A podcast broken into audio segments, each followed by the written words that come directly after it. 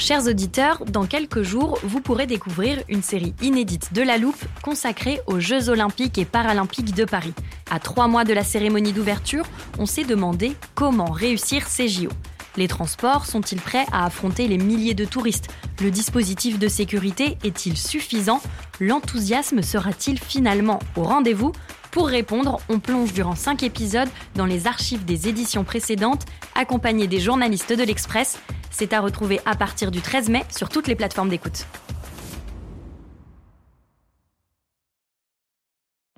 Life is full of what ifs. Some awesome, like what if AI could fold your laundry? And some, well, less awesome, like what if you have unexpected medical costs?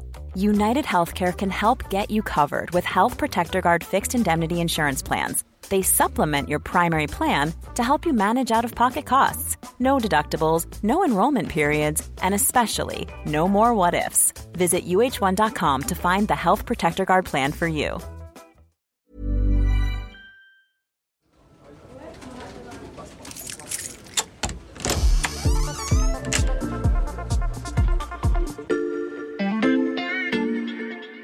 Bonjour, c'est Mathias Pengili. Bienvenue dans l'Arbre de la Loupe. Cette semaine, vous allez tout comprendre sur Le rétrofit. Rétrofit. Le rétrofit. Le rétrofit, c'est le rétrofit. Le rétrofit, je vous donne un indice, c'est un terme qu'on entend souvent dans le monde de l'industrie. Pour ça, j'ai fait appel à la spécialiste des questions industrielles ici à l'Express, c'est Julie Toin-Bousquier. Bonjour Julie. Bonjour Mathias. Alors ce terme de rétrofit, il fait très euh, Startup Nation, si tu me permets l'expression. Euh, de quoi s'agit-il exactement? Alors ce terme, il fait peut-être très Startup Nation, ça tient peut-être au fait qu'il vient tout simplement des États-Unis. C'est un terme qui s'applique euh, à beaucoup de choses dans le secteur industriel. On peut rétrofiter une machine, c'est-à-dire qu'on va la moderniser en rajoutant des capteurs et de nouvelles fonctionnalités. C'est en quelque sorte une mise à jour qui permet d'augmenter la durée de vie de matériels qui sont extrêmement onéreux. Le secteur dans lequel je l'entends le plus, au fond, euh, c'est dans la mobilité. Mhm. Et là, l'idée est sensiblement différente. Euh, le but, c'est de changer un moteur thermique euh, d'une voiture pour le remplacer par un moteur électrique.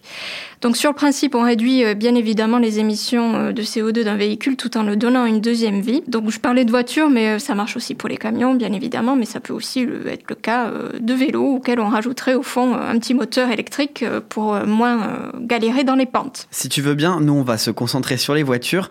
Le rétrofit, on peut le faire avec tout type de véhicule Alors d'un point de vue théorique, oui. Après en pratique, évidemment, il y a des défis techniques comme à chaque fois qu'on parle d'industrie. Donc bien évidemment, une Renault Clio qu'on va prendre des années 2000, elle n'a pas été faite pour supporter euh, deux tonnes de batterie. Et donc pour les acteurs qui se positionnent sur le sujet, il va falloir être vigilant au fond à ne pas trop l'alourdir, sans quoi euh, ça va finir par porter préjudice à la structure du véhicule et c'est pas bon pour la sécurité.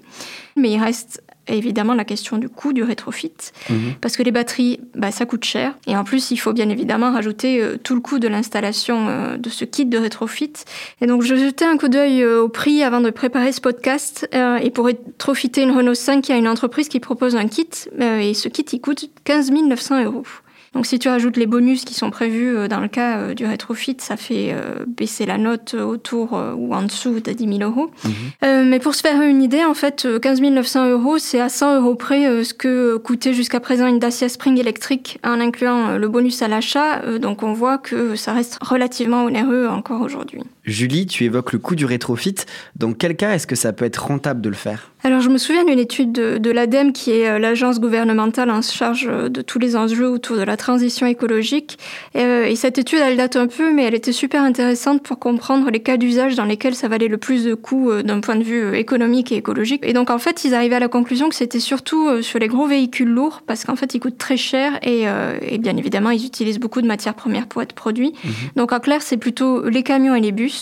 Et il peut aussi y avoir un certain nombre de cas d'usage, notamment dans les, dans les utilitaires qui seraient aménagés, parce que ça coûte déjà très cher et en fait, il serait possible de le profiter euh, sans être obligé de payer et un véhicule électrique et le réaménagement de nouveaux véhicules. Et ce rétrofit, est-ce que c'est une pratique qui est très répandue? Alors aux États-Unis, puisque ça vient de là, euh, bricoler sa voiture, c'est quelque chose qui se fait beaucoup. Et en France, c'est par contre beaucoup moins populaire. Et c'est tellement moins populaire en fait que le rétrofit, c'était une pratique qui était interdite euh, jusqu'en 2020. Ce qui a bien sûr beaucoup freiné le décollage de ce marché. Ça explique sans doute que les startups aient été les plus rapides à se mobiliser sur la question. C'est vrai que côté constructeur, pendant très longtemps, Renault a été un peu le seul à s'intéresser au rétrofit, mais depuis quelques temps, on voit aussi que Stellantis se penche sur le sujet. Comment ça se fait? Bah, Disons que ça tient à la nature du marché. Je pense que ce qui freine les grands acteurs à rentrer dans le marché du rétrofit, c'est qu'au fond, c'est un marché fini. Je m'explique qu'en fait, le parc automobile, il est grand en France, hein, bien évidemment. Il y a quasiment 39 millions de voitures particulières qui sont en circulation. Mais non seulement tous ne sont pas éligibles au rétrofit, mais tout le monde ne voudra pas rétrofiter son véhicule parce que certains préféreront en racheter un véhicule neuf. Et une fois que tous les véhicules euh, qui pourront être rétrofités le seront, en fait, euh, bah, on risque d'arriver un petit peu au bout de la logique.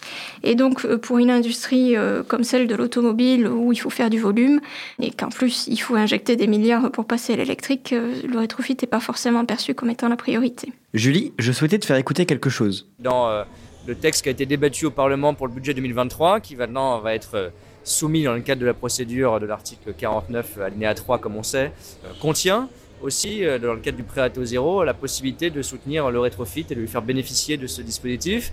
C'est une déclaration de Clément Beaune, le ministre délégué au transport, lors du Salon de l'automobile l'année dernière. Depuis, le gouvernement a annoncé des mesures pour favoriser le rétrofit. Ça veut dire que l'État s'y intéresse quand même. Ah oui, bien sûr, l'IETAS s'y est toujours intéressé.